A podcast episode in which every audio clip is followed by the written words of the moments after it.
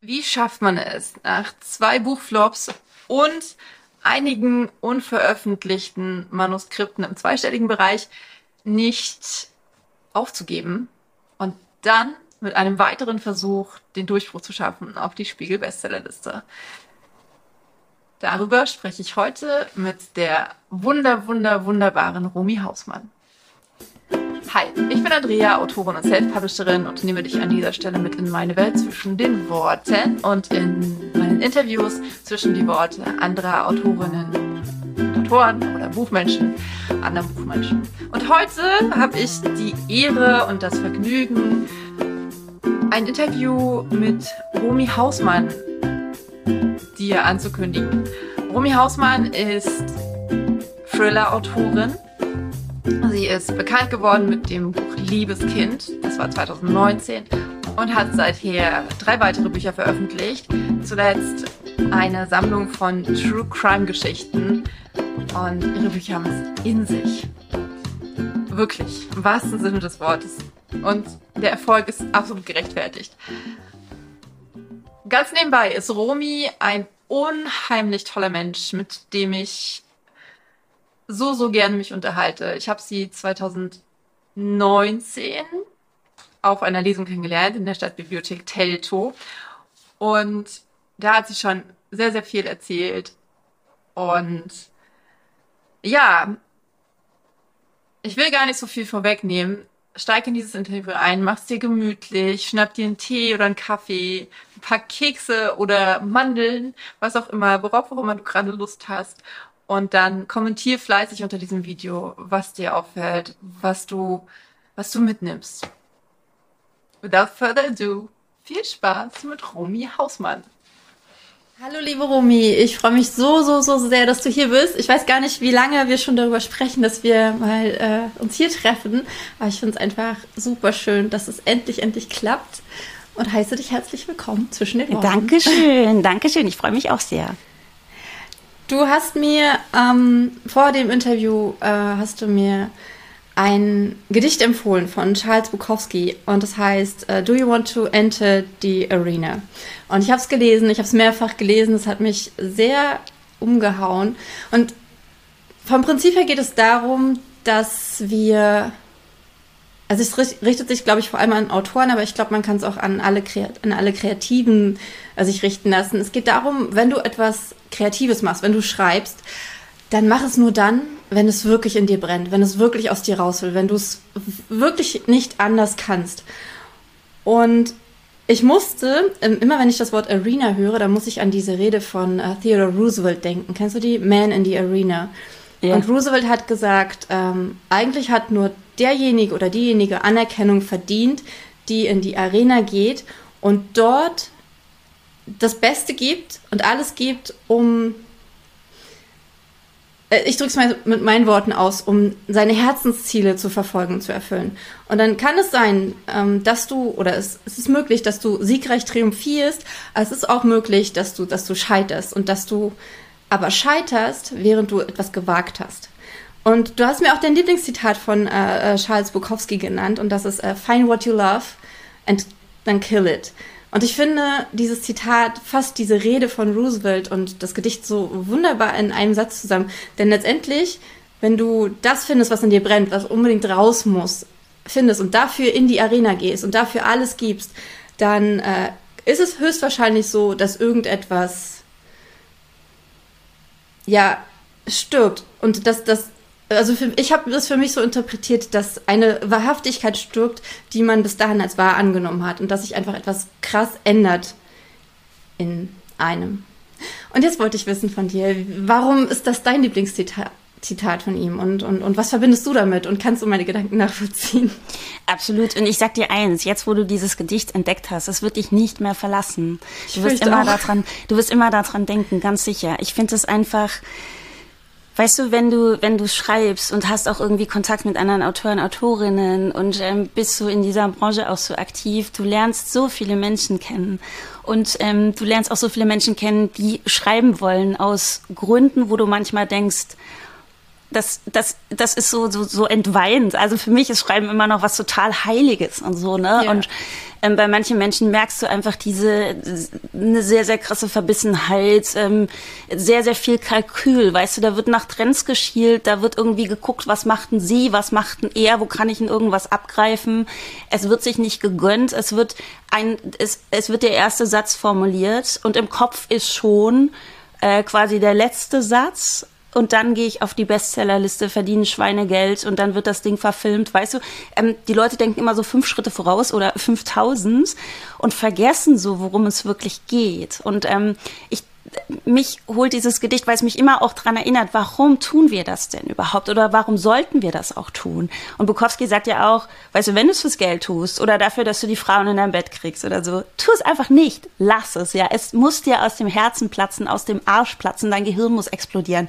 Dann tu es. Und ich glaube auch so fest daran, dass ähm, wenig von Bestand ist, was wir nicht aus den Gründen tun, aus den in Anführungszeichen richtigen Gründen. Also wenn ich jetzt sage richtig, weißt du, dann klingt das so wertend, das meine ich jetzt gar nicht, das möchte ich auch gar nicht tun. Aber ähm, ich glaube, wir sollten so richtig an der Basis bleiben und die Dinge, egal ist, ob es jetzt um Schreiben geht oder um, um andere Tätigkeiten, wir sollten sie der Dinge wegen tun und nicht, weil wir irgendein Endziel haben, was eigentlich mit dem Ding an sich gar nichts mehr zu tun hat. Du sprichst mir komplett aus dem Herzen. Und ähm, meine Frage ist, wenn du, äh, warum sollten wir die Dinge nur aus dem Herzen tun? Also letztendlich gibt es ja auch für, du, äh, du sagst, äh, es gibt viele, die schreiben zum Beispiel nur nach Trends. Das könnte ich zum Beispiel auch nicht. Ähm, aber es gibt ja viele, die, die lesen dann genau diese Sachen. Also die Frage ist, ich verstehe es total. Ich denke auch, wenn etwas nicht aus mir herauskommt, dann, dann, dann, dann sehe ich für mich zum Beispiel auch gar keinen Grund darin, es zu tun, weil dann erfüllt es mich nicht. Und ich verbinde mit dem Schreiben, das Schreiben habe ich angefangen, weil es mich so erfüllt. Ähm,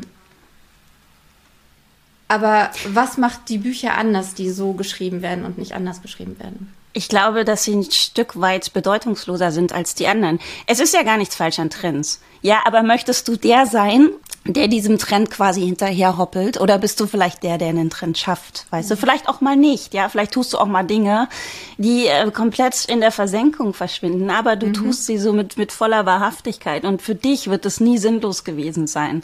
Aber so dieses immer zu gucken, was funktioniert gerade, was wollen die Leute lesen. Bis du das fertig geschrieben hast, ist der nächste Trend da. Weißt du, keiner wird dein Buch mehr wollen. Es wird nicht rausstechen aus der Masse. Es wird einfach es wird eine Massenware sein. Und ich finde, das ist immer so schade ums Papier auch so ein bisschen. Es geht nicht darum, ähm, jeder hat ja irgendwo auch seinen, seinen Markt und sein Publikum und das ist völlig in Ordnung. Und wenn du jetzt sagst, oh mein Gott, ich bin halt, ich lese einfach nur Vampirromane, dann brauchst du natürlich auch immer Nachschub, das ist alles gut. Aber wie gesagt, ich, ich, ich habe einfach noch so ein, für mich, mir tut das immer so weh, wenn ich, wenn ich irgendwie höre oder das Gefühl kriege, dass Schreiben einfach so eine Massenproduktion ist und so eine Fließbandarbeit. Weißt du, wir sind ja auch ganz nah an der KI-Thematik jetzt dran. Ja, dann braucht's uns wirklich auch nicht mehr. Weißt du, wenn es nur noch um diese Massenabfertigung geht uns Bedeutungslosigkeit oder Originalität oder was sehr eigenes eigentlich auch gar nicht mehr gewünscht wird, ja, dann können wir die ganze Kacke dann auch die KI schreiben lassen. Also ich glaube einfach, dass dass Kunst wirklich noch sich aus sich selbst raus entwickeln sollte, ja, dass das wachsen darf. Und dann, glaube ich, ist es eben auch eigen und dann kannst du es nicht vergleichen mit äh, Buch so und so von dem und dem oder der und der, sondern dann hast du was eigenes. Und ich möchte so gerne, dass dass Kunst auch irgendwie so bleibt.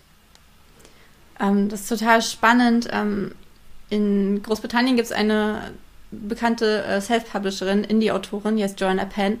Und die beschäftigt sich wahnsinnig viel mit äh, äh AI, also mit KI.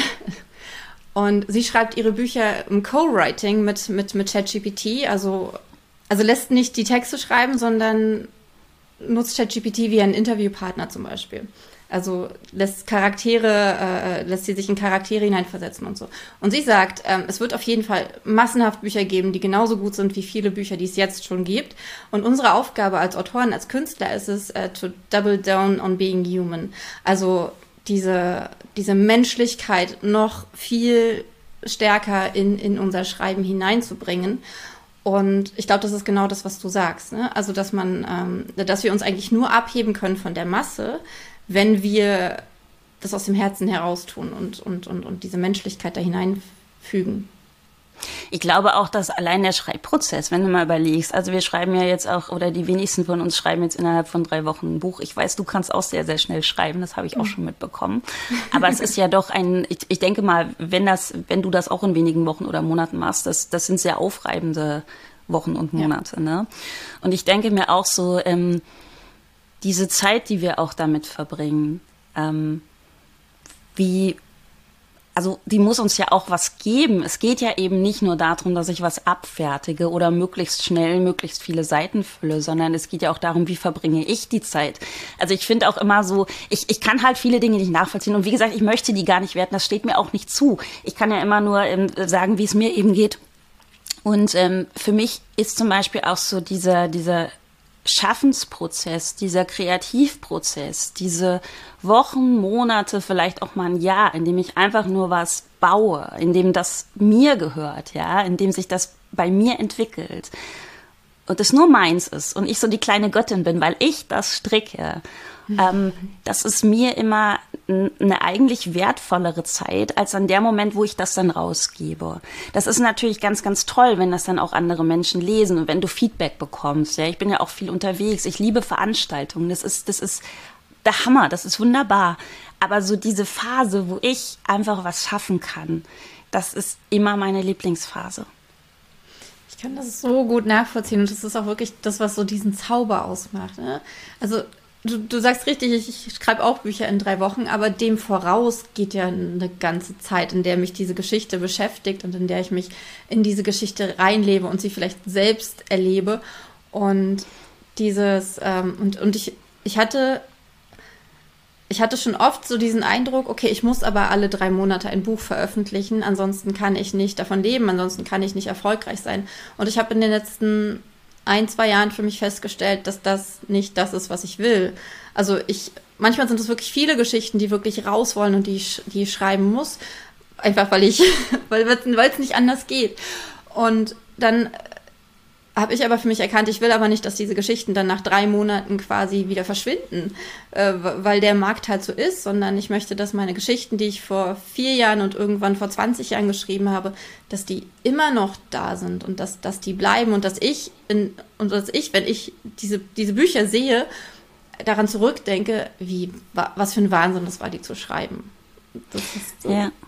Und ich glaube auch gar nicht, also was ich jetzt auch gar nicht sagen wollte, war, dass alles, was du schnell schreibst, dass das irgendwie äh, nichts Wertiges ist oder so. Wie du sagst, es geht ja auch viel Arbeit irgendwie dem voraus, ja, was du im, im Kopf schon irgendwie entwickelst. So, ne? Manchmal denkt man auch gar nicht bewusst nach oder sitzt am Rechner und tippt, sondern das passiert alles schon irgendwo im Hinterkopf. Mhm. Und ich habe äh, letztes Jahr habe ich ein True Crime Buch gemacht ich hätte nie, das habe ich innerhalb von fünf Monaten gemacht und habe parallel noch einen Podcast dazu gemacht und habe Veranstaltungen gemacht. Ich hätte auch nie gedacht, dass ich innerhalb so kurzer Zeit was hinstellen kann. Ähm, mit, mit dem ich so, so glücklich bin, weißt du, so, ähm, also das hat nicht immer was mit Zeit zu tun. Du merkst aber bei vielen Menschen, dass wirklich abgefertigt wird, weil irgendwie der Gedanke da ist, ich muss dieses Jahr auf Teufel komm raus noch irgendein Buch hinbrettern, weil ich will eine Veröffentlichung. Und das, wie gesagt, das sind immer so Zielsetzungen, die kann ich nicht so ganz nachvollziehen. Und ich bin auch sehr, sehr froh, äh, dass, dass mich sowas nicht so piekst und so, weil das ist, ich, ich wäre damit nicht glücklich, glaube ich. Und ich würde mir dann, also für mich ist es auch so, dass Schreiben ist das Aller, Allerschönste, aber eben ja auch sehr, sehr fordernd. Und ich glaube, wenn, wenn ich so diese Art hätte, dann würde ich nicht freiwillig sagen, ich möchte für den Rest meines Lebens Autorin sein. Das würde mich töten. Das würde mich wirklich töten, weißt du so, weil dafür bin ich auch zu exzessiv und so. Und das, das, also da könnte ich gar nicht mithalten da ist man dann wieder in dem Hamsterrad, aus dem man ja eigentlich raus möchte, wenn man sich dazu entscheidet, äh, Autorin zu sein. Ne? Also es, was würdest du jemandem raten, der, der, der jetzt gerade für sich feststellt, Kacke, das bin ich und eigentlich hat sie total recht, ich will gar nicht, dass ich so auf diese, dieses Teufel komm raus, sondern halt ähm, aus dem Herzen heraus ich, wer bin ich denn, wem was zu raten? Weißt das, das glaube ich, kann ich nicht. Ich, das muss ja jeder für sich irgendwie fühlen. Ich glaube, wenn jemand einmal gespürt hat, was der Unterschied ist, der möchte das gar nicht mehr anders machen. Mhm. Und ähm, ich, ich glaube, jeder, der das eben auch mal so, der einfach vielleicht auch mal ein Buch gemacht hat, so, so voller Liebe und ohne diese vorherige Zielsetzung, der glaube ich bleibt dabei. Das, manchmal muss man ja auch Dinge lernen und, und Dinge ähm, erstmal erleben, um festzustellen, so möchte ich das oder so möchte ich das nicht. Also ich glaube, an dem Punkt kommt wahrscheinlich jeder selber. Und ich glaube, alle anderen, die vielleicht auch irgendwie anfangen, Bücher zu schreiben, weil sie ganz andere Dinge dahinter sehen, nämlich eine Platzierung oder äh, große Vorschüsse oder viele Veranstaltungen oder das Ausland oder Verfilmungen. Ich glaube, die werden eh irgendwann mal schlapp machen, weil sie das gar nicht bedienen können. Es ist ja auch sehr anstrengend, weißt du, wenn du von dir aus auch gar nicht vielleicht ähm, das immer hast, dass du Geschichten erzählen willst oder vielleicht auch eine Art Kreativität oder Originalität nicht wirklich in dir hast, sondern wirklich sehr, sehr viel Kalkül eigentlich nur hast, ähm, das macht dir ja dann auch keinen Spaß. Also ich glaube, geht dir eh die Luft aus. Also das sind dann vielleicht auch die Menschen, die immer wieder fragen, wie kommst du auf deine Ideen, oder? Denn die Frage irritiert mich tatsächlich immer. Ich bekomme sie ganz viel gestellt. Andrea, wie kommst du auf deine Ideen? Und ich weiß immer gar nicht, wie ich darauf antworten soll, weil ich habe eigentlich viel zu viele Ideen. Ich weiß ja, was sagst du dann? Sagst, sagst du dann genau das? So, ähm. Ich sag, mach die Augen auf, sei offen, guck genau hin, nimm dir eine Sache und konzentriere dich darauf und lass die Geschichte dazu entstehen, weil so ist es bei mir. Ich habe jetzt hier eine Handcreme stehen. Ich könnte dir jetzt in fünf Minuten, könnte ich dir dazu einen Plot für, einen, für einen Thriller oder für einen Liebesroman oder für sonst irgendwas, würde sofort entstehen in meinem Kopf, einfach weil ich, weil ich es liebe. Weil ich es liebe, mich dieser Welt zu öffnen und vielleicht auch dieser Parallelwelt, wo die Geschichten herkommen, wo mir die jemand erzählt, die ich dann, ja, erleben kann, sozusagen. Also ich, ich, ich, ich, ich würde, ich kann auf diese Frage nicht antworten, ja, mach äh, ein Brainstorming oder so. Klar, das kann alles helfen, aber ich glaube, das ist nicht der Punkt. Ich glaube, es geht nicht darum, die Idee zu finden, die jetzt richtig, richtig erfolgreich wird. Ich glaube, es geht tatsächlich darum, ähm, mein, dass das zu finden, wo sich mein Herz für öffnet und wo, oder wo sich auch mein Geist für öffnet. Ja, absolut. Genau das. Und das ist ja, das ist ja dann wieder so der Punkt. Ernsthaft, möchtest du denn auch ein Buch lesen, wo jemand da gesessen hat mit einem Zettel und einem Stift und vielleicht sogar noch einem Rechner, weißt du, und, und irgendwie sich da so die Bausteine zusammengesetzt hat, was soll denn das für ein Buch werden? Jetzt mal ehrlich. Also, vielleicht kannst du es gut lesen, weißt du, vielleicht ist das eine Urlaubslektüre, wunderbar, zack, bumm, fertig, so, ne? Aber das, das kann doch gar kein Buch werden, das irgendwie in dir nachhalt oder das, das dich wirklich irgendwo so trifft. Ich möchte ja auch Dinge lesen von Menschen, wo ich das Gefühl habe, jemand hat was, gespürt und gefühlt und schafft es mir, das so weiterzugeben. So und ich fühle auch was, weißt du. Und das war nicht nur ein Buch, wo ich einfach ähm, fünf Tage später den Namen vergessen habe oder so. Ich möchte auch gerne, dass, dass Dinge in mir nachwirken. Und das ist doch das Allerschönste, wenn man vielleicht selber auch denkt, solche Dinge möchte ich ja schaffen. Und ich weiß aber, dass ich die nicht ähm, bauen kann wie mit einem Kasten, wo ich irgendwie so rumkonstruiere. Weißt du, wie das Lego von meinem Sohn, so geht das nicht, so läuft das nicht. So hat Kunst nie funktioniert. Das durfte wachsen.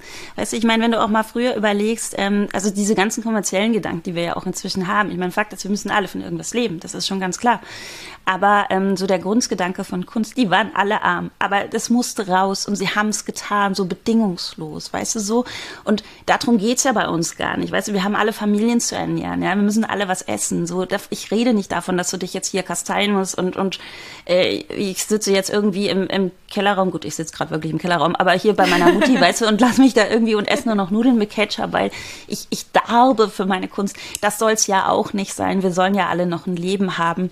Aber so so ein bisschen weniger eben auf dieses Endziel zu gucken, weil du hast es eh nicht in der Hand, weißt, es gibt so tolle Autoren und Autorinnen, es gibt so unfassbare Bücher, die kommen nicht durch. Ja, und es liegt nicht daran, dass sie in irgendeiner Form mit, mit einem ähm, falschen Kalkül geschrieben worden sind. Die kommen aus vollem Herzen und die setzen sich nicht durch und das ist ein ganz, ganz großes Drama. Aber man muss eben auch sagen, dass ähm, dadurch, dass auch sehr, sehr viel veröffentlicht wird, ähm, wirklich vielen Menschen, wo mir immer so das Herz bricht, denen auch eben diese Sichtbarkeit genommen wird. Dadurch, dass alles so, weißt du, weil ja auch ganz viele Leute denken, sch schreiben ja, mein Gott, da schreibe ich mal ein Buch. Oder vielleicht hörst du das auch ganz oft. Ähm, ja, ich könnte ja auch ein Buch schreiben. Also ja, mir fehlt ja nur gerade so die Zeit. Liste. Ja, ja mach ich dann auch mal. Und ich denke dann immer, ja, okay, mach. Cool. das heißt, wie, wenn du an ein Buch herangehst, dann plottest du auch nicht, oder also was gibt ich, ich lese gerade äh, dieses Buch Save the Cat Writes a Novel.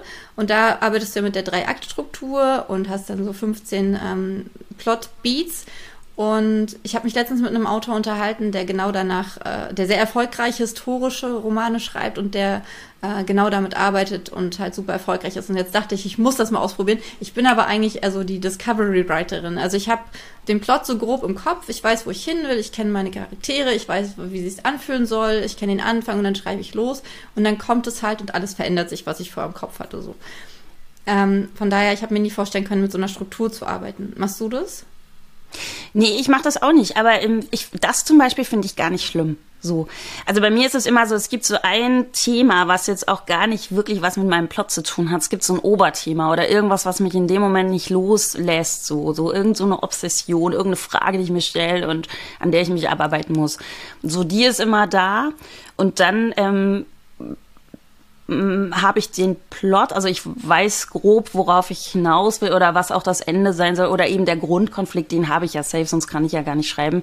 Mhm. Und wie du sagst, ich habe auch meine Charaktere und die legst du ja auch ich, wenn die Leute mal fragen, so was kommt denn zuerst der Plot oder die Charaktere, also, das könnte ich jetzt gar nicht sagen, weil das irgendwie so gleichzeitig auch passiert.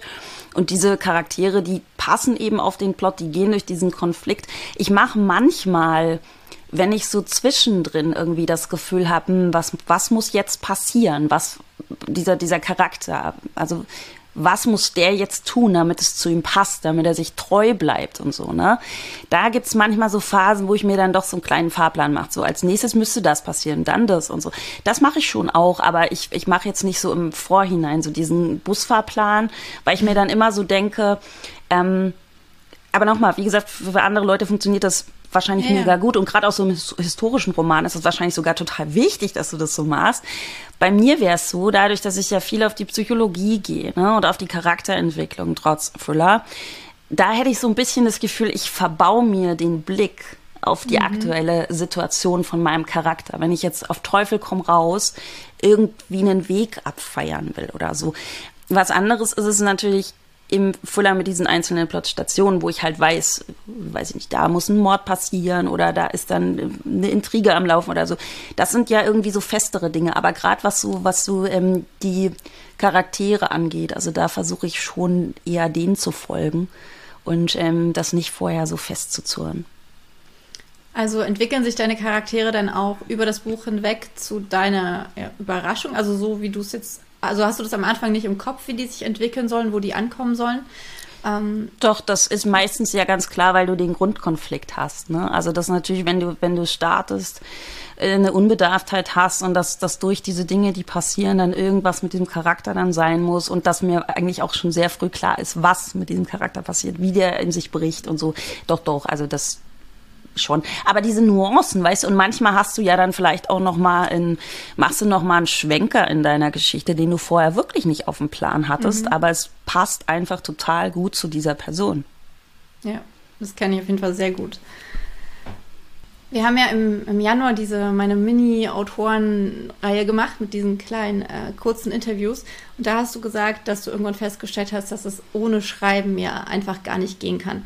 War das ähm, ich glaube, Liebeskind war dein wievielter Roman? Der 20. Der oder der, naja, der, der dritte der, ver vom veröffentlicht der dritte, ja.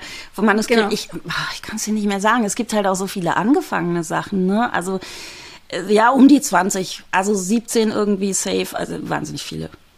Okay. Und war dieser Punkt, an dem du festgestellt hast, ohne Schreiben geht's nicht, war das äh, bevor Liebeskind so erfolgreich wurde oder war das danach?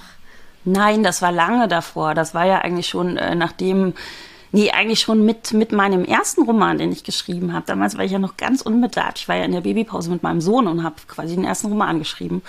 Und ähm, ich wusste damals noch gar nichts. Ich wusste auch gar nicht, dass man dann vielleicht so einen Literaturagenten irgendwie braucht. Ich wusste auch tatsächlich nicht, also total dumm, weil ich mich nie damit befasst hatte. Ich wusste auch gar nicht, dass ein Verlag den einen Vorschuss gibt. Ich dachte immer so, ja geil, die drucken das dann irgendwie. Also ich hatte überhaupt keine Ahnung. Ich habe nur gemerkt, schon mit dem Schreiben von diesem ersten Roman, ähm, wie schön das ist. Ich meine, du schreibst ja nicht deine, deine Autobiografie, das ist es ja nicht, aber du hast immer, oder, oder bei mir ist das auf jeden Fall so, ich arbeite schon viel von mir da rein. Oder es sind halt wirklich auch Fragen oder ähm, Problematiken in meiner momentanen Lebensphase, die mich beschäftigen, die ich da irgendwie doch loswerde. Auch wenn du das nicht rausliest und, und, und das vielleicht ganz ganz verzwirbelt ist, aber ich, ich habe das sehr gemerkt, wie einfach dieses, ich schreibe was auf, ich folge einer Geschichte, ich kann da so eine Parallelwelt mir auch erschaffen. Ich habe so noch eine andere Realität als meine normale Alltagsrealität. Das habe ich schon mit der ersten Geschichte gemerkt dass ich das nicht mehr hergeben will. Und da war noch überhaupt nicht klar, dass ich das jemals irgendwo hinschicke oder so. Ich habe ähm, da auch keine Zielsetzung gehabt oder dachte, oh, ich schreibe mal fertig, dann schicke ich das an den Verlag. So war das halt irgendwie auch gar nicht. Ich habe einfach diese Geschichte geschrieben und irgendwann, ups, ja. waren es 300 Seiten. Und dann dachte mhm. ich, oh, was machst du denn jetzt damit? Und dann habe ich erst angefangen, mich damit mal zu befassen und war ganz erstaunt, wie das anscheinend so läuft. Ne? Und ähm, ja, ich wusste, dass kann ich nicht mehr anders. Und, und das ist, glaube ich, aber auch so schön, weil das halt von Anfang an irgendwie so war. Ich wollte halt irgendeine Geschichte erzählen und ich habe es halt dann gemacht.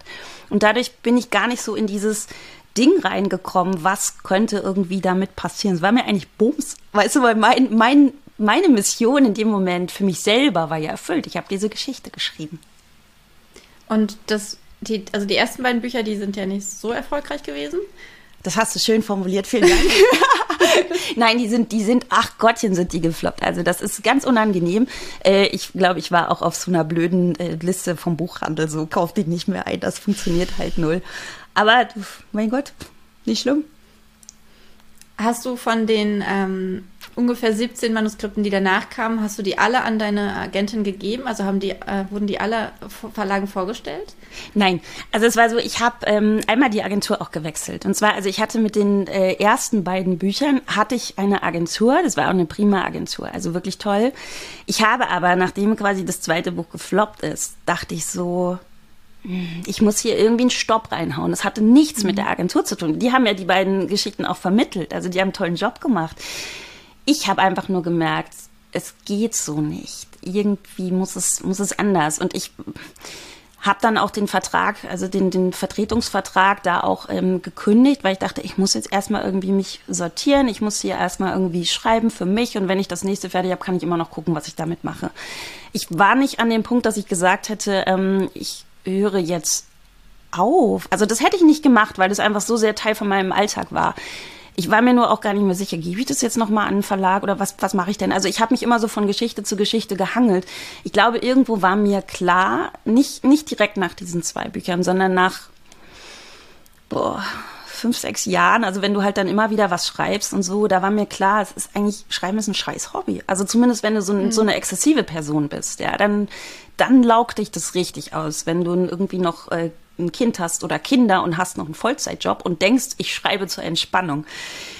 Das, also für mhm. mich war das super, super schwierig. Weißt du, wo ich immer so dachte, ich, ich liebe das ja, wenn Menschen Hobbys haben können, aber für mich wäre es einfach das allerbeschissenste Hobby gewesen, weißt du, weil ich einfach zu sehr dafür blute und so. Und das meine ich ja, weißt du, so, ähm, mich würde das töten wahrscheinlich so. Es ist gut, dass ich mich nur darum kümmere und ansonsten irgendwie gucke, dass ich irgendwie noch gerade stehen kann. Aber dafür bin ich zu exzessiv. Und ähm, ich habe dann eine Zeit lang, weil wenn natürlich du so startest, du schreibst eine Geschichte und es ist die allererste in deinem Leben und die wird veröffentlicht, dann ist das ja schon mal, dass du denkst, wow, ich muss halt echt gut sein, weißt du, so andere schreiben ja so, so viele Manuskripte werden nicht veröffentlicht und meine allererste Geschichte wird veröffentlicht. Du gehst mit einer ganz anderen Erwartungshaltung irgendwie da rein und dafür kannst du nichts, weil du halt auch nicht mhm. weißt, wie es läuft.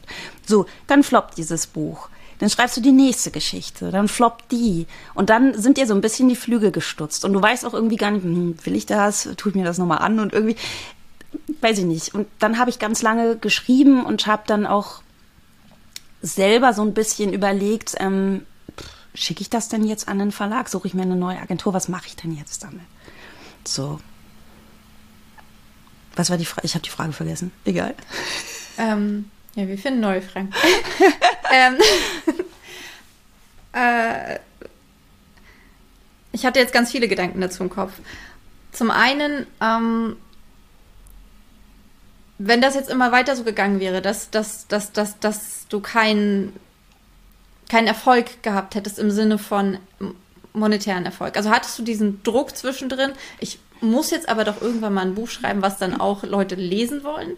War, hattest du diesen Hintergedanken? Hatte ich das unter Druck gesetzt oder war es wirklich so, ich schreibe einfach eins nach dem anderen und ich mache es einfach für mich? Aber wie du ja auch gerade sagst, das, äh, du bist sehr exzessiv und es hat dich ausgelaugt. Also glaubst du, du wärst irgendwann an den Punkt gekommen, wo es äh, einfach nicht mehr ging? Weil ich habe in Erinnerung, ich war, das war noch 2019, glaube ich, Ende 2019, war ich auf einer Lesung bei dir ähm, in der Stadtbibliothek äh, Teltow.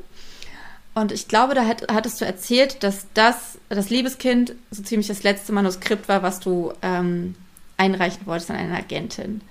Stimmt das? Ja, das stimmt. Ich habe vor Liebeskind, ähm, habe ich meinen ersten Fullerversuch geschrieben, also auch beendet.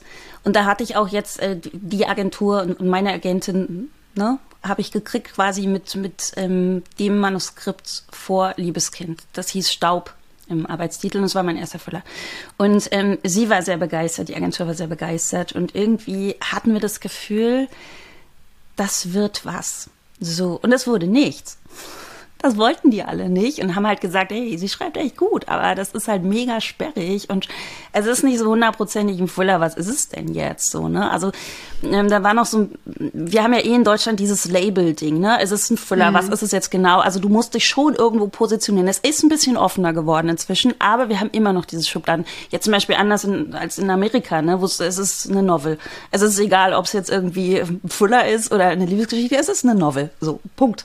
Und das ist natürlich sehr schön. Bei uns war das damals ähm, noch viel stärker als heute. Du musstest in einem Thriller musste es einen Mord geben, es musste Tote geben. Es reichte aber nicht nur Tote zu haben, sondern die mussten eben auch aktiv ermordet werden. Es gab so ein paar Dinge, die solltest du erfüllen mit diesem, mit, ja. So und ähm, ja, und bei mir, das war ein bisschen sperrig, das fanden sie irgendwie cool, aber nein, danke. Und ich dachte so, und das war so der Punkt, wo ich dachte, okay, das geht jetzt seit Jahren, dass ich so einigen nach dem anderen schreibe. Und es war eben auch eine Phase, da war mein, mein, mein Sohn war da noch, oh Gott, wie alt war der denn? Er war im Kindergarten oder in der Grundschule. Also er war noch äh, dementsprechend jünger als jetzt. Aber es, es war noch sehr, sehr viel anstrengender für mich als alleinerziehende Mutter. Dann habe ich in der Zeit, damit ich eben auch äh, die Zeit habe zum Schreiben, habe ich äh, Off-Texte gemacht fürs Fernsehen, für Shopping Queen. Ähm, und dann habe ich noch für meinen Monk geschrieben für den Blog. Also ich habe so, so kleine, also ich habe mir so das Geld zusammengekratzt und nach Staub und nach dieser, weil ich da wirklich dachte, das wird was und meine Agentin eben auch, ja, die unheimlich gut ist und die ein sehr gutes Gespür hat und es wurde nichts. In dem Moment hatte ich wirklich so einen Punkt, wo ich dachte, vielleicht soll es nicht sein und vielleicht habe ich mich, weil ich es auch so liebe und, und, und weil ich so gerne mache. Vielleicht habe ich mich auch ein Stück weit verrannt und muss jetzt einfach auch mal akzeptieren, wenn du schreiben möchtest, tu es. Aber du wirst, das wird nicht dein Hauptding sein. Und du, ich, ich habe es auch gemerkt, wie mich das so körperlich auch sehr, sehr ausgelaugt hat. Mhm. So im Kopf natürlich auch. Und ich, und dann sagte Katharina, meine Agentin, mach's wenigstens noch einmal so. Oh. Und ich dachte, ja, ich mach's noch einmal. Und mir ist auch sehr, sehr klar, hätte Liebeskind, oder das war eben Liebeskind. Und mir ist auch sehr, sehr klar, ich habe das auch sehr dramatisch angekündigt im Familien- und Freundeskreis. Das wird mein letztes Manuskript sein. Das wird mein allerletztes Manuskript. Und alle haben gelacht, weil sie genau wussten, okay, drei Wochen lang schreibt sie nicht. Dann wird sie total unruhig und nervös und dann schreibt sie ja doch wieder, das meint die eh nicht ernst. Und so wäre es, glaube ich, auch gewesen. Aber ich für mich in dem Moment in meiner völligen Dramatik hab's ernst gemeint. Es wäre nicht passiert, aber ich hab's ernst gemeint. Also das ist mein letzter, mein allerletzter Versuch. Sie wollen mich nicht, es ist in Ordnung und ich akzeptiere das jetzt. Ja, come on, nein. Aber ja, es ist, es ist krass, dass das gerade aus, und ich hatte bei Liebeskind, ich hatte keine Erwartungen mehr, weißt du, die hatte ich vielleicht bei dem Manuskript vorher noch. Mhm. So, und bei Liebeskind, ich hatte null Erwartung und da siehst du das manchmal, ne? wie, wie sich alles dreht von jetzt auf gleich und ähm, so irre dreht, dass du denkst, das passiert nicht wirklich. Das klingt selber wie eine Geschichte. Ne? Ja, wenn man das ähm, mit, mit dem Gesetz der Anziehung erklärt, ist es dann halt, Erwartungen sind ja in aller Regel ein Ausdruck von Mangel. Ne? Also wenn wir irgendwas erwarten, irgendwas ganz, ganz dringend wirklich wollen, dann drücken wir ja damit eigentlich aus, dass wir es nicht haben. Ich hatte ich auch glaube, nicht. wenn man. Hm? Ich hatte es ja auch nicht. Aber es, genau. ist, es ist wirklich so. Ich glaube, wenn du, wenn du mal so diesen grundsätzlich in deinem Leben, in deinem Job, in deiner Karriere, wenn du das ein bisschen abschütteln kannst, dieses ständige, ähm, diese ständigen Erwartungen, so wie wir es vorhin eben auch hatten von anderen Autoren, die dann irgendwie schon diese Erwartungshaltung haben oder diesen diese krasse Fokussierung auf eine Bestsellerplatzierung, auf, auf Geld, auf, auf Verfilmung und was du da nicht hast.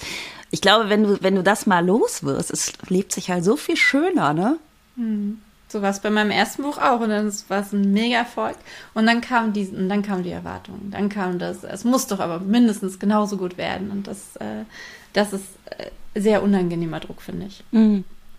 Ähm, du hast gerade ganz spannend gesagt, das ist eine Geschichte, die, äh, ja, die, die man sich eigentlich nicht ausdenken kann.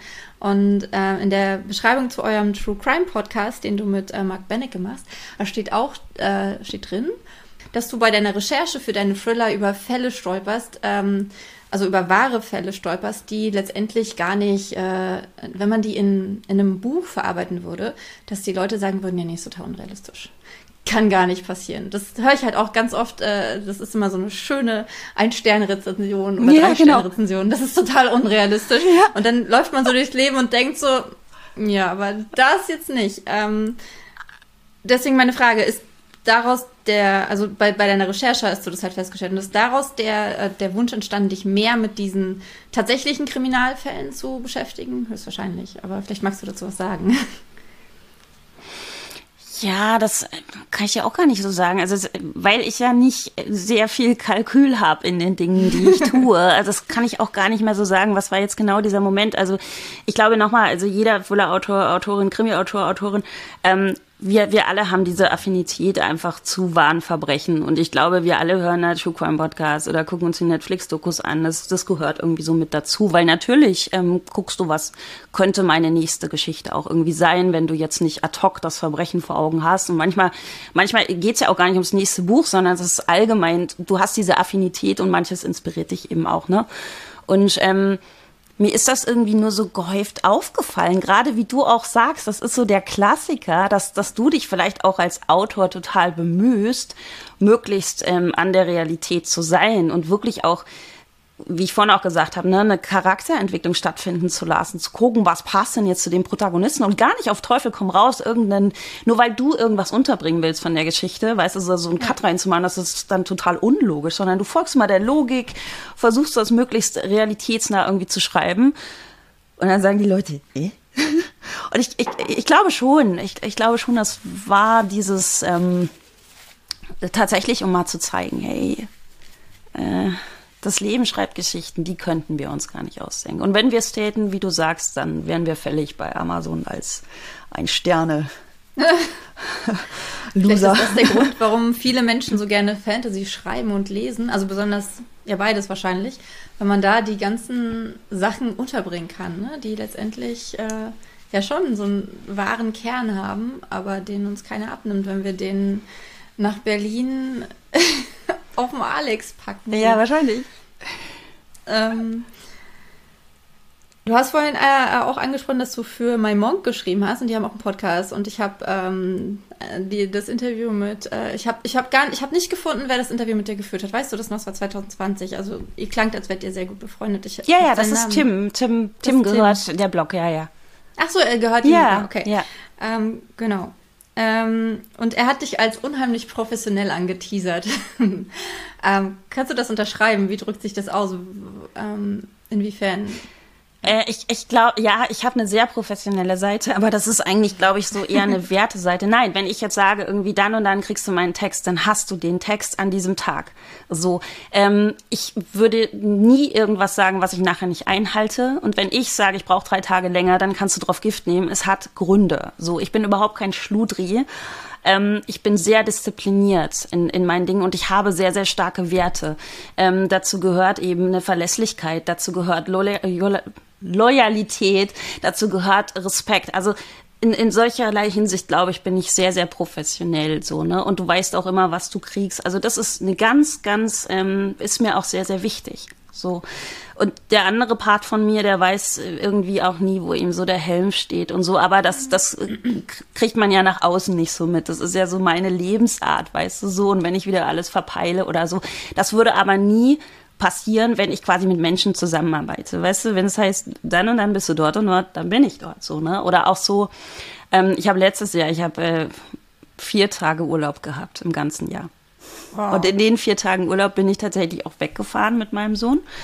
Und ich habe aber auch gearbeitet in den vier Tagen morgens, wenn er noch mhm. geschlafen hat, so weißt du. Und äh, das ist, ich habe sehr viel Disziplin in mir, so und ich, äh, ich glaube, das meinte er. Und es ist zum Beispiel auch mit mit My Monk so ne. Also ich habe meine Texte gemacht, ich war immer pünktlich, ich war immer verlässlich, weil das ja.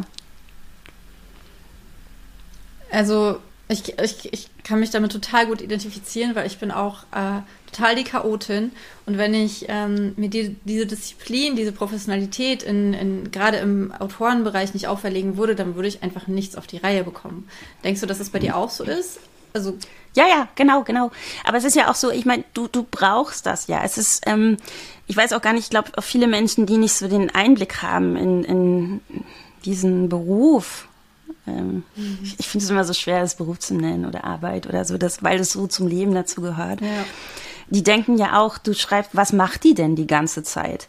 Ja, die mhm. veröffentlicht nur ein Buch pro Jahr oder so, ne? Aber dass du tausend andere Dinge noch machst, die da dranhängen, ja, dass du tatsächlich einfach noch drei andere Projekte laufen hast, dass du vielleicht schon am nächsten Buch arbeitest und. Es wird immer nicht so gesehen, weißt du, so, die denken immer so, aber ah, für ein feines Leben, dann sehen wir da noch irgendwelche Fotos, wo, wenn sie irgendwo ist oder so, mein Gott, hat die es gut. Aber ähm, das stimmt ja so auch gar nicht. Ich habe auch sehr, sehr liebe Kollegen, zum Beispiel Anne Strobel, ne, der ackert wie ein Vieh, weißt du, aber auch bis es körperlich wird. Ich meine, er macht auch zwei mhm. Bücher im Jahr und ähm, da sind die Leute aber auch, der Arno, der fährt jetzt mal irgendwie weg. Ja, der Arno muss jetzt aber gerade auch mal ein bisschen wegfahren, weil, ja. weißt du, also das sind, das sind immer so Sachen. Ich meine, steht einem ja sowieso auch jedem zu. Ähm, wenn du, äh, wenn Liebeskind keinen Verlag gefunden hätte. Hättest du dir vorstellen können, es selbst zu veröffentlichen, ins Self-Publishing zu gehen? Nein, äh, zu dem Zeitpunkt definitiv noch nicht, weil ich wäre nicht dafür bereit gewesen. Also das finde ich ist zum Beispiel auch was, was man, äh, man sollte sich selber gut kennen und man sollte irgendwie, glaube ich, auch fähig sein, sich ungefiltert zu betrachten man sollte wissen, was man kann und was man nicht kann. Und ich bin immer total dafür, dass du deine, deine Stärken, ja, die soll, die sollst du, die sollst du kennen, ja. Das macht ja auch deinen Selbstwert aus. Aber auch zu wissen, worin man nicht gut ist, ähm, mhm. das, da sollte man sich nichts vormachen. Und zu dem Zeitpunkt, ich hatte zu wenig Ahnung, wie das alles funktioniert. Ich hätte gar nicht gewusst, wo ich anfangen sollte, was wichtig ist. Ich glaube, das hätte dann an Professionalität eingebüßt. Das hätte wahrscheinlich mit dem Lektorat irgendwie angefangen. Inzwischen ist es so, also ich bin sehr froh, dass ich Verlagsautorin bin, weil gerade dadurch, dass ich immer unheimlich viele Sachen mache, bin ich froh, dass ich mich nicht noch um anderes kümmern müsste, was teilweise auch meinem Kopf wehtun würde, weil es gibt ja auch so viel organisatorisches, was man da machen muss und so so viel Sachen, die nichts mit kreativem Beschaffen zu tun haben, mhm. ähm, die mache ich einfach nicht so gerne. Es ist aber so, dass ich inzwischen glaube, wenn ich jetzt ein Projekt hätte, was mir unfassbar wichtig ist. Und wo jetzt ein Verlag sagen würde, Pippi, weißt du, wir sehen es halt einfach nicht. Wir glauben nicht, dass da ein Markt da ist. Es tut uns jetzt sehr leid, aber wir möchten das jetzt nicht veröffentlichen. Also das muss man ja auch sagen, ne? Der, dein Verlag, auch wenn du unter Vertrag bist, der muss ja nichts von dir drucken, müssen ja nicht machen. So, du gehst ja immer mhm. von, von Buch zu Buch quasi auch beim Verlag. Ähm, dann könnte ich mir das inzwischen schon vorstellen, dass es irgendwie mal so ein Ausreißerprojekt gibt, wo ich sage, okay, wenn ihr das nicht macht, dann mache ich es jetzt selber, weil es mir einfach so wichtig ist. So, ich glaube aber, es wäre eine große Herausforderung, nur wüsste ich ja inzwischen, glaube ich, mehr, worauf ich mich einlasse. Und äh, dadurch, dass ich ja auch Menschen kennengelernt habe, du zum Beispiel, ne, oder eben auch andere Self-Publisher, die einfach total wissen, wie das funktioniert, wüsste ich auch jederzeit, ich kann fragen. Ja, und ich, ich, jemand könnte mir einen Rat geben und ich würde da nicht mehr komplett alleine dastehen und würde mir alles googeln, weißt du so? Und mhm. das, also ich, inzwischen, ja, warum nicht? Cool. Ähm, dein erstes Buch, das hieß ja Banalverkehr. Und das passt gerade so gut hierher. Ich habe es nicht gefunden, aber in dem My Monk Podcast, äh, in der Podcast-Folge, in dem Interview, das verlinken wir hier drunter auch, ähm, da hast du auch erzählt, da war eine Klorolle drauf. Mhm. Was, war, nee, was, was, war, was war auf dem Cover? Eine na, es war so Klopapieroptik. Also es war keine Klorolle, aber das sah so. so. aus. Das sah so aus wie so ähm, äh, geprägtes Klopapier. Ja, es war okay. ein sehr schönes Cover, ja. Ähm, wie stehst du denn zu deinen aktuellen Covern? Hast du da Mitspracherecht? Entscheidest du mit oder kriegst du die vorgelegt und äh, sagst dann so, ja, passt? Nee, ich darf da mitsprechen und ähm, ich mag die sehr. Ich mag die mhm. sehr. Also ich habe auch von Anfang an gesagt, ähm, ich möchte nicht so das typische schwarze Cover mit einem Blutstropfen drauf oder so, ne? Sondern ich möchte es eigentlich genau anders. Und ich mag auch nicht so diese Fotocover. Also ich mag es, wenn es irgendwie subtil ist. Und mh, mm, da hat man sich, glaube ich, schon sehr sehr viel Gedanken gemacht und ist sehr auf meine Wünsche ähm, eingegangen. Und dann hatten wir ja bei Liebeskind zum ersten Mal das mit dieser Handschrift auch. Mhm. Und das fand ich einen total schönen Gedanken, wenn, wenn diese mhm. Handschrift, wenn wir das halt auch weiterführen, ne, dass das immer eine andere Schrift ist. Bei Martha schläft ist es zum Beispiel die Handschrift von meiner Agentin. So, uh. bei Perfect Day ist es die siebenjährige Tochter des Grafikers gewesen, weißt du? Das finde ich irgendwie total schön. Und bei Liebeskind, war es deine? Oder? Nee, das war, glaube ich, noch irgend, ich weiß gar nicht, wer das gemacht, das war einfach von einem Entwurf. Und ich fand, das sah aber so schön aus, ne, weil es ja diese, mhm. auch so eine Kinderschrift irgendwie ist. Das passte ganz gut. Aber das sind, sowas finde ich schön, ne? Und das ist jetzt, ähm, die sind natürlich sehr schlicht und so, aber die haben so ihre Details und das mag ich sehr. Ja, und ihre Stimmung, die sie transportieren, ne? Also ich finde, besonders bei Liebeskind ist so, du weißt sofort, worauf du dich einlässt, wenn du dieses Cover siehst. Und äh, ich kann mir vorstellen, dass viele, die das sehen und keine Thriller lesen, dann auch sofort diesen Wow. Ähm, sich davon halt abgestoßen fühlen. Äh, und ich meine es total positiv, weil sie halt sofort merken, darum geht es in dem Buch. Und das äh, will ich auf, da will ich gar nichts mit zu tun haben. So. Ich muss mal auf den Podcast zurückkommen, was hat mich so fasziniert. Äh, damals hattest du, ähm, ich glaube, das war im, das war 2020, ich glaube im Mai ist der rausgekommen, also vor genau drei Jahren. Damals hattest du gerade 250.000 Bücher von, von Liebeskind verkauft ungefähr. Und ich fand das so eine Wahnsinnszahl und so faszinierend. Und nochmal herzlichen Glückwunsch zu diesem krassen Erfolg. Ich finde es immer noch richtig genial, weil, weil, wenn man jetzt auch so hört, wie du es durchgezogen hast, ne, wie du einfach nicht aufgehört hast und nicht aufgegeben hast und an diesem Punkt, äh, wo man so denkt, so jetzt ist aber das Letzte, das ist ja genau der Punkt, wo viele aufgeben und sagen, ähm, nee, das hat jetzt nicht geklappt, ich kann es einfach nicht. Und dieser Punkt ist ja oftmals der Punkt, von dem man dann aber nach oben eigentlich steigt. Ne? Also wo es dann halt kennst weitergeht. Du, kennst du diesen tollen Satz, äh, der ist auch mal bei meinem Monk, das hatte Tim mal irgendwo geschrieben in einem Artikel, wenn du jetzt aufhörst, wirst du nie wissen, wie nah du schon dran gewesen wärst. Genau. Und das, das ist auch so ein Ding, das ist bei mir so eingesickert. Und ähm, es ist halt so wahr, weil wie du sagst, ne, das, das könnte ja tatsächlich der Punkt ja. sein. Da musst du noch einmal drüber. Vielleicht testet dich das Leben auch, weißt du? Ja. Wenn ich mir so im, heute irgendwie überlege, hätte ich mit dem ersten Roman mit Banalverkehr, hätte ich da schon wirklich Erfolg gehabt, ganz ehrlich, Andrea, ich wäre noch gar nicht bereit dafür gewesen. Ja. Das weiß ich heute. Damals habe ich mir wahrscheinlich gedacht, hey, so, ne? Aber es, es wäre gar nicht gut für mich gewesen, so. Und ich bin ja heute auch, man, man reift ja eben auch und man macht seine Erfahrungen. Und ähm, du sortierst dich ja auch als Mensch, du entwickelst deine Werte ja auch in dem Alter noch. Damals war ich 27, jetzt bin ich 41, so, ne? Und wenn ich mir dann überlege, ich musste ja gerade auch durch bestimmte Erlebnisse, die mir auf diesem Weg noch passiert sind. Ich musste genau das ausbilden, dass ich jetzt inzwischen sage, Loyalität ist das Aller, Allerwichtigste. Respekt ist das Aller, Allerwichtigste. Weißt du, so diese Dinge zu finden, auch gerade zu stehen für sich selber, ähm, das muss man manchmal erst noch entwickeln. Und da bin ich ja sehr, sehr lebensfürchtig. Ich glaube, du solltest immer als Mensch dein Allerbestes tun und wirklich mit voller Kraft. Tu die Dinge ganz oder lass es. Weißt du so? Mhm.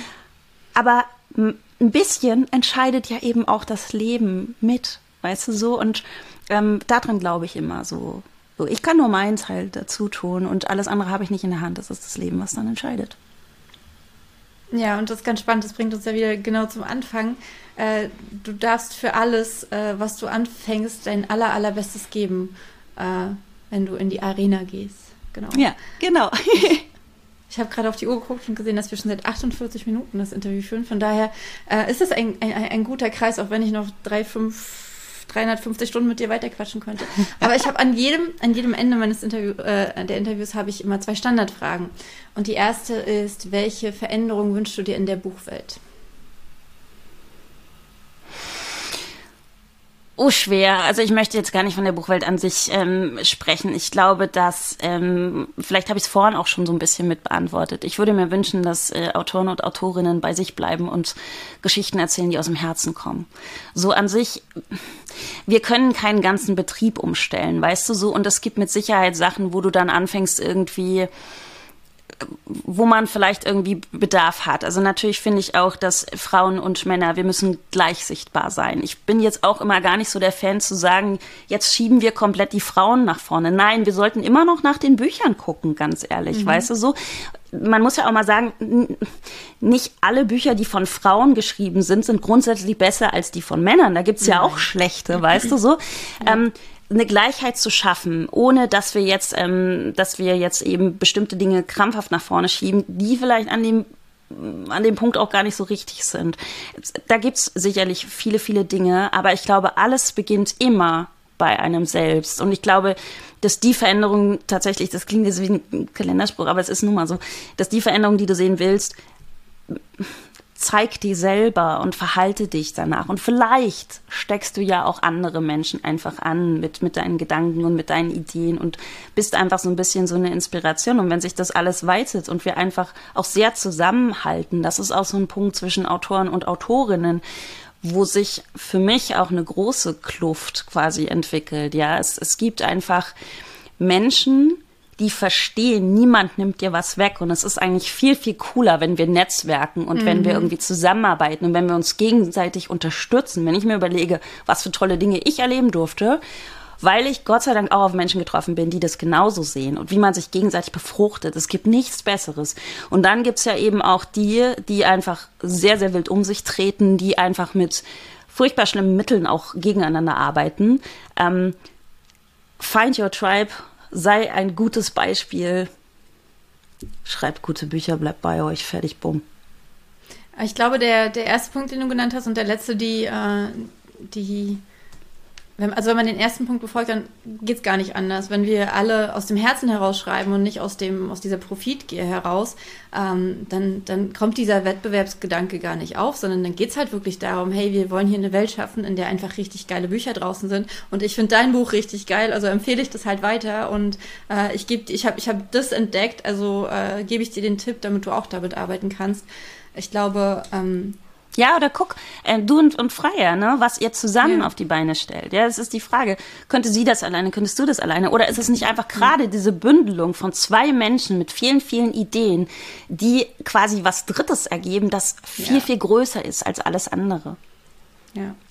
Ja, und außerdem, gerade mit Freier, es macht halt auch einfach so wahnsinnig viel Spaß, wenn du jemanden findest, der ähnlich tickt und wenn ihr eine gemeinsame Dynamik habt und die, und die leben könnt.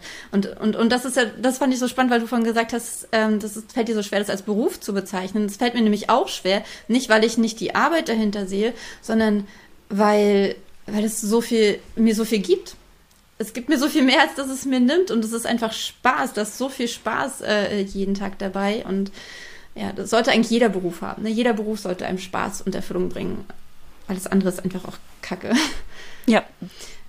Und die zweite Frage ist, ähm, welches Buch liegt ganz oben bei dir auf deinem Stapel noch zu lesender Bücher und warum hast du es noch nicht gelesen? Was habe ich denn gerade? Oh, ich habe halt so einen Riesenstapel, ehrlich gesagt. Und ähm, ich habe ich glaub, mehrere Stapel. So. Ich habe mehrere Stapel. Einer liegt gerade bei mir neben dem Bett und der andere liegt in der Küche. Ähm, was liegt denn da? Clarice Spector, da liegt was. Das will ich unbedingt noch lesen. Und ähm, Virginia Lee, Words with Voices. Das ist ein äh, Gedichtband. Der liegt oben neben meinem Bett. Kannst du warum mir noch nicht die beiden? Dann ähm, verlinke ja. ich die auch hier drunter. Und äh, warum ich es noch nicht gelesen habe, tatsächlich, naja, ich lese es als nächstes. Also es, es gibt keinen anderen Grund. Also ich würde jetzt auch gar nicht sagen äh, Zeit oder so. Das ist, es wird halt so abgearbeitet. Ne? Und du kennst mhm. das selber, wenn man manchmal hat man auch Tage, da liest du halt irgendwie gar nichts und dann hast du, mhm. dann fängt liegt es halt bereit und am nächsten Tag greifst du dann dazu und fängst an. Das ist halt so ein Lauf. Ja, total schön. Ja, aber manchmal hat man ja so Bücher, die man äh, schon ewig lesen möchte. Ich hatte mit Roxys Podcast, äh, hatte ich ein äh, Interview letzte Woche und sie meinte, bei ihr liegt die Biografie von Os äh, Osama Bin Laden. Barack Obama. Das war auch, das war auch ein schöner Verwechsler. Bin bestimmt nicht die Erste, der der Das passiert. wäre aber auch interessant. Roxy, oh, Roxy. Ja, Autobiografie. Naja. Ähm, auf jeden Fall ähm, meinte sie, sie war so scharf darauf, dieses Buch zu kaufen und dann, äh, und dann war sie jetzt ganz schockiert, dass es schon seit drei Jahren draußen ist und dass sie es noch nicht angefangen hat. Und, äh, weil oh, lustig, das habe ich gar nicht, komischerweise. Also bei mir liegen die Sachen nicht, nicht so lange rum, irgendwie. Ja, also, bei mir liegen die dann nur dann so lange rum, wenn ich merke, so, hm, eigentlich ist es halt dann auch nichts. Und also wenn ich ein Buch wirklich lesen möchte, dann, dann lese ich es auch. Ja, ne? Zeit, ne? Ja. ja. Ja, cool. Liebe Romy, äh, ich bin ganz erfüllt. Es war ein wunder, wunder, wunderschönes Gespräch. Vielen, vielen Dank. Ja, hat mir sehr viel Spaß mit dir gemacht. Ich muss auch nochmal sagen, ich finde ich finde die Dinge, die du tust und ähm, die Einstellung, die du hast, also auch äh, du und Freya zusammen, ne? ich finde das mega, mega toll. Und ich freue mich immer so, wenn ich, wenn ich Menschen irgendwie sehe. Ich weiß nicht, ob es dir auch mal, mal so geht, aber man sieht ganz oft eben auch das Gegenteil. Und dann denkst du immer so, ich, ich komme mir manchmal vor wie so ein Alien. Und ich freue mich ja. einfach, wenn ich merke, dass, Men dass es eben Menschen gibt, die so mit voller Leidenschaft irgendwie was verfolgen und einfach doch einen kleinen Unterschied machen in allem oh, anderen. Mein Herz wird gerade ganz warm. Und das ja, ist wichtig. Das ist total ja. wichtig. Und ich, ich wünsche mir, dass das einfach viele, viele Menschen machen und auch ja. sehen, was da draus wird. Weißt du, es ist immer so, es klingt dann immer so altruistisch oder so, aber es macht so einen Unterschied im Miteinander, in dem, was entsteht. Es ist wirklich, wirklich schön. Deswegen macht weiter. ja, aber es macht auch einen Unterschied bei ihm selbst, mhm. oder? Wir wollen doch alle glücklich sein. Wir wollen doch alle Spaß haben und ein schönes Leben haben. Und what's the point, wenn, wenn, wenn, wenn man wenn man es nicht macht? Ja. Von daher, wunderschönes Schlusswort. Vielen, vielen, vielen Dank und dir danke für deine Zeit. Alles Bis bald. Liebe für dich. Ciao, ciao. Wow, oder? Ich bin immer noch so beseelt von diesem Interview, weil es einfach so schön ist, mit Menschen zu sprechen, die die, die, die ihr Leben aus dem Herz heraus leben. Und ich finde, dass man genau das bei Romi so durchgehend spürt, dass die Dinge, die sie tut, dass sie sie tut, weil sie von ihr kommen und nicht, weil sie von außen sich dazu gedrängt fühlt oder irgendwas, wie es ja bei ganz vielen äh, Menschen der Fall ist. Und auch in der Autorenwelt ist das so. Und deswegen, ähm, ich bin, ich, ich trage ihre Worte total mit mir und bin so froh, dass ich dieses Interview führen durfte. Und kommentiere gerne unter diesem Video, was du mitgenommen hast, wie du zu den einzelnen Sachen stehst, über die wir gesprochen haben. Oder auch, wen du gerne hier als Interviewgast sehen möchtest. Und jetzt wünsche ich dir einen wunderschönen Tag, eine wunderschöne Nacht, wenn auch immer du das siehst oder hörst. Denke mal daran, du bist gut genug, du bist toll, du bist großartig und du hast es verdient, deine Träume zu leben.